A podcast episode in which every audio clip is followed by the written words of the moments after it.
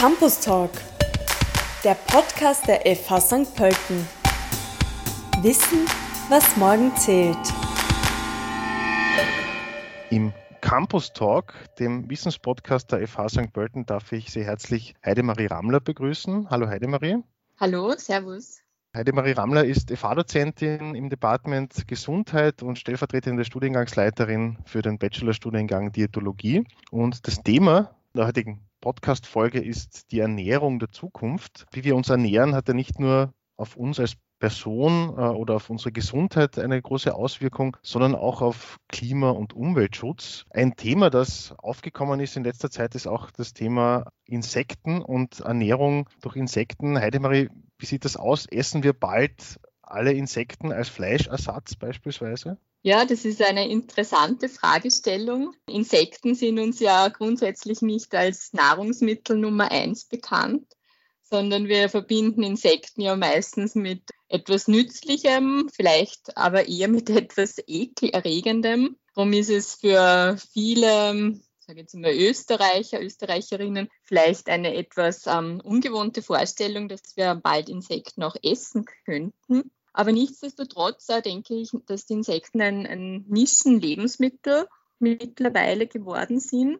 Also Mehlwürmer, Heuschrecken, Käfer oder auch Grillen werden ja angeboten in manchen Einzelhandelsstätten oder hauptsächlich im Onlinehandel. Und ja, die Vorstellung, dass Insekten unseren Speiseplan bereichern können in den nächsten Jahren, das ist schon eine sehr berechtigte Vorstellung. Ich glaube, das größte Hindernis dabei ist, dass wir uns einfach aufgrund unseres kulturellen Hintergrunds ganz einfach nicht vorstellen können, Insekten in größerem Stil zu essen. Also diese ja, Verbindung, die wir mit den Insekten haben, die gehen weniger in Richtung Essen, Genießen, sondern wir haben eben andere kulturell bedingte Vorstellungen, was man mit Insekten so anfangen kann.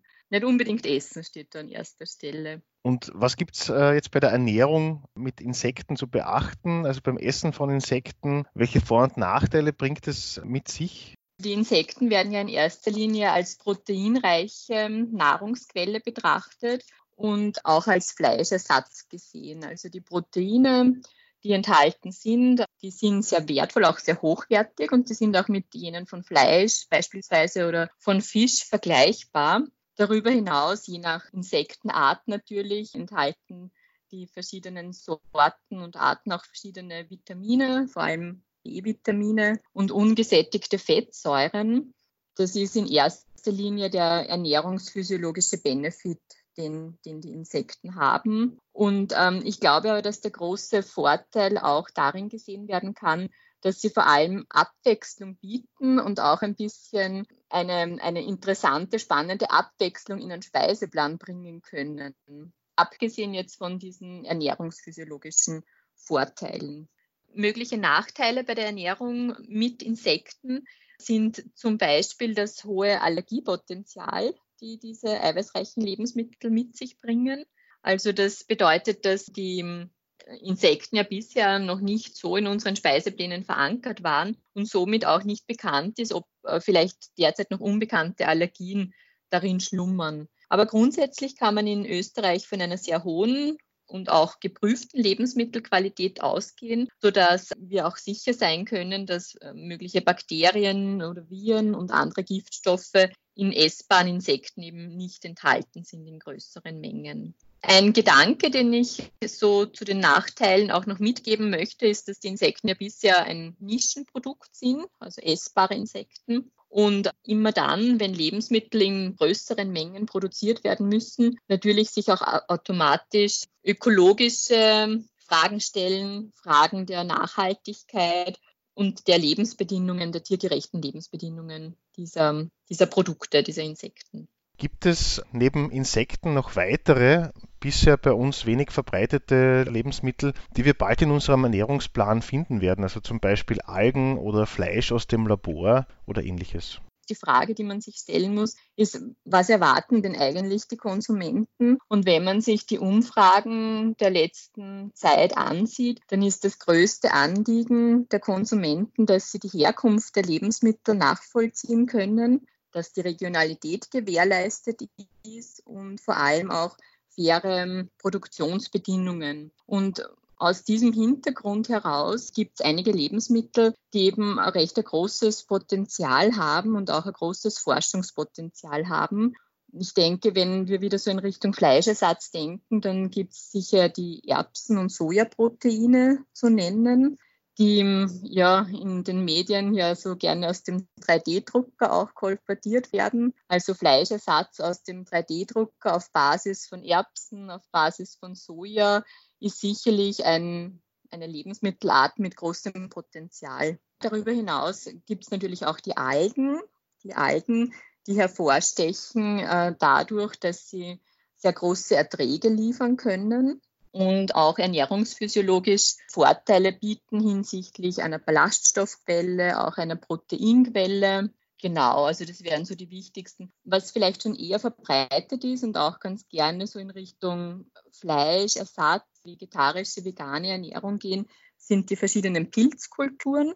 Also die Pilzkulturen, die man sich selber im Keller, im Kistel oder auch in Jutesäcken züchten kann. Das ist sicherlich eine Lebensmittelgruppe, die schon ein bisschen weiter entwickelt ist und weiter verbreitet ist, jetzt im Vergleich zu den Insekten, Algen oder auch dem Fleisch aus dem 3D-Drucker. Während der Corona-Pandemie haben viele wieder die Lust am selber Kochen entdeckt. Wird sich dieser Trend fortsetzen? Diese Lust am selber Kochen, das war sicherlich eine Lust, die aus einer bestimmten Notwendigkeit heraus entstanden ist. Eine Notwendigkeit dadurch, dass Restaurants und andere Lokale einfach geschlossen hatten und auch der Gegebenheit, dass wir plötzlich sehr viel Zeit hatten, um wieder selber zu kochen. Ja, also ich gehe davon aus, dass sich dieser Trend auch fortsetzt und bin auch ganz stark der Überzeugung, dass die Leute wieder mehr Lust am selber Kochen, an der Kreativität verspürt haben, wirklich selber kochen, grundsätzlich Lebensmittel anhand von äh, Rezepturen zuzubereiten. Also ja, ich, ich gehe davon aus und ein bisschen skeptisch bin ich schon auch, weil wir wissen, dass die Kompetenz zu kochen in den letzten Jahren stark nachgelassen hat. Also das merken wir als Diätologen, als Diätologinnen, in der Beratungs-, in der Schulungstätigkeit ganz stark, dass unsere Kunden immer weniger kochen können. Also hier ist ähm, schon auch die Notwendigkeit, zum Beispiel Kurse, Kochkurse, Schulungen anzubieten, auch Videos natürlich anzubieten, um hier ganz grundsätzliche Kochkompetenz zu vermitteln bei allen Trends und sinnvollen oder weniger sinnvollen Ernährungsratschlägen, wie finde ich für mich selbst die beste Ernährung? Ja, die beste Ernährung ist immer eine Frage der eigenen Wertvorstellungen und auch der eigenen Ideologien. Und wir wissen, dass es im Leben, in unserem Leben einfach so auch kritische Phasen gibt die oft mit Gedanken zur richtigen Ernährung und auch mit äh, Veränderungen im Ernährungsverhalten verbunden sind. Also diese Phasen wären zum Beispiel in der sehr frühen Kindheit und in der Jugend und auch äh, ein Stück davor in der Schwangerschaft, wo äh, Ernährungspräferenzen bereits gelegt werden, uns in die Wiege gelegt werden, wo uns auch äh, Vorlieben und vermeintlich auch Abneigungen irgendwo schon mitgegeben werden. Und darüber hinaus gibt es auch im Laufe des Erwachsenenlebens immer wieder ähm, Lebensphasen, wo wir uns vermehrt mit dem Thema der richtigen Ernährung beschäftigen. Das kann verschiedenste Ursachen haben, warum das so ist. Manchmal sind es äh, Krankheiten, manchmal sind es aber auch Umweltveränderungen oder einfach Trends, die das Ernährungsverhalten dann auch langfristig verändern können. Wir versuchen schon in der Ausbildung zu vermitteln, dass der Mensch ganzheitlich gesehen werden muss und dass das Ernährungsverhalten eben ein Faktor in der Gesundheitskompetenz unter mehreren Faktoren ist. Also das äh, gesamte Studium zielt eben auf gesundes Ernährungsverhalten beziehungsweise auch auf das Ernährungsverhalten bei unterschiedlichen Erkrankungsbildern ab. Und das ist somit auch die Kernkompetenz im Studium, Ernährung in, bei unterschiedlichen Erkrankungen zu gestalten, individuell auf den Patienten, auf die Patientin abgestimmt.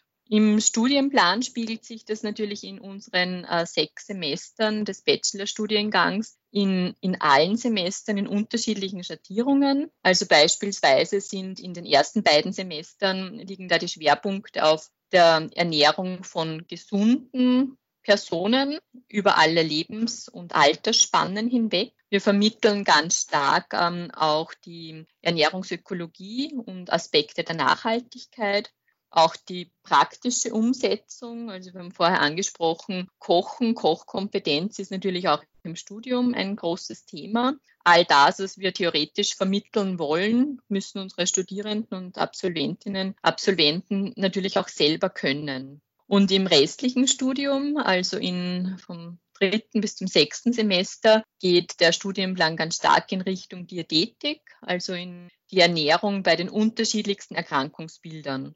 Ganz präsent natürlich sind die Stoffwechselerkrankungen hin von der Adipositas bis zur Fettstoffwechselerkrankung oder ähm, auch Nierenpatienten beispielsweise. Wir haben ganz stark vertreten auch die Onkologie im Studienplan, also die Ernährung bei unterschiedlichsten Krebserkrankungen, bei Lebensmittelallergien, Intoleranzen. Also all die Studieninhalte zielen darauf ab, dass wir die kompetenten Ansprechpartner sind für ähm, Erkrankungen, wo Ernährung mit im Spiel ist. Vielen Dank, Heidemarie, für deine Zeit. Vielen Dank fürs Gespräch und alles Gute weiterhin. Bis zum nächsten Mal. Ich sage danke fürs Interview.